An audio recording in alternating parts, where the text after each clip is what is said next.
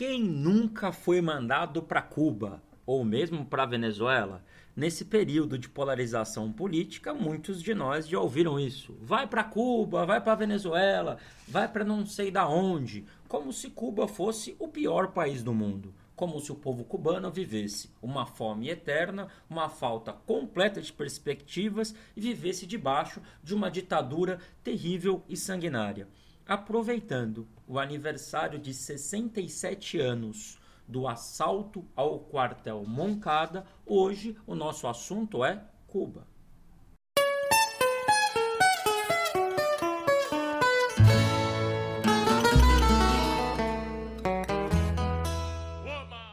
No meio dos anos 50, o mundo vivia uma coisa chamada Guerra Fria e Cuba não era um país conhecido. Cuba era pouco mais do que um grande produtor de açúcar e uma colônia dos Estados Unidos na prática. Ela era usada como um grande cassino, um grande ponto de férias, com muitos prostíbulos, cercadas por um povo pobre que mal tinham que comer, muitos não tinham onde morar, quase todos não tinham terra e muitos não sabiam sequer a ler.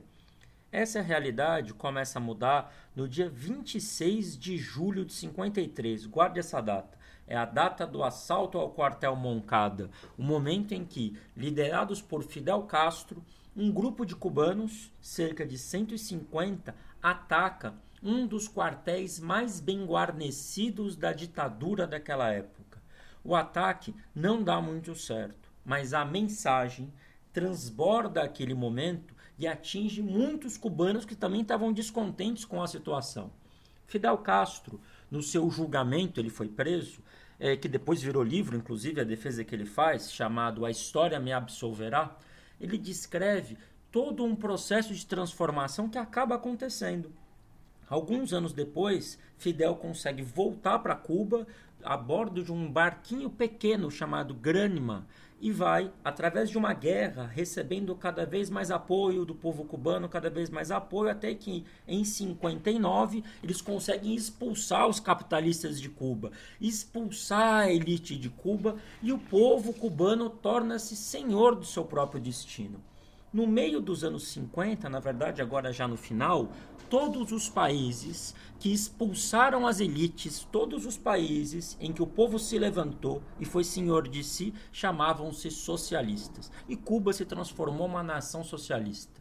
Com isso, encontrou nos Estados Unidos um inimigo terrível que até hoje atrapalha a vida do povo cubano. Cuba não pode, por exemplo, comprar as coisas que precisa no exterior sem pagar preços gigantes, porque os Estados Unidos fica ameaçando todo mundo que quer comprar coisas de Cuba. E Cuba, por ser um país pequeno, e próximo dos Estados Unidos, não tem como, por exemplo, gerar energia elétrica, porque não tem grandes rios como o Brasil. Eles precisam importar carvão, importar petróleo, pagam um preço altíssimo. Isso além de precisar manter um exército muito forte por conta do medo permanente de invasão, faz com que a economia cubana viva em muitas dificuldades. Mesmo assim, veja só o que um jornalista da Globo falou recentemente sobre o sistema cubano e a situação que eles viviam lá. Em Cuba só tem três coisas que funcionam: é a segurança, é a educação e, a, e exatamente a saúde. Aí você juntou duas, que é o, o, ensino de medicina. É isso que atrai, é barato e funciona. A saúde de Cuba, mesmo sem recursos, continua funcionando. Além disso, a expectativa de vida de um cubano é maior do que de um brasileiro como nós, um brasileiro que mora em regiões da periferia. Por exemplo, a média de vida, expectativa de vida de um cubano é 77 anos. Se você nascer no Grajaú, em São Paulo, sua expectativa média de vida é de 58, no Campo Limpo de 60, Cidade Tiradentes de 57. O Brasil é um país rico, repleto de pessoas pobres. Cuba não é um país rico, mas o povo cubano consegue sim viver com muita dignidade. Todos os cubanos podem ver os seus filhos se tornarem médicos, se tornarem engenheiros, não vivem com medo de serem assassinados pela polícia, não vivem com medo de se tornar moradores de rua.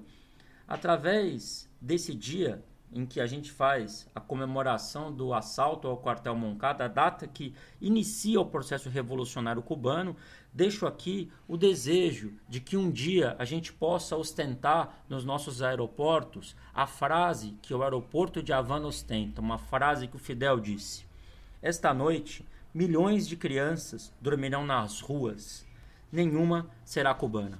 MTST, a luta é para valer.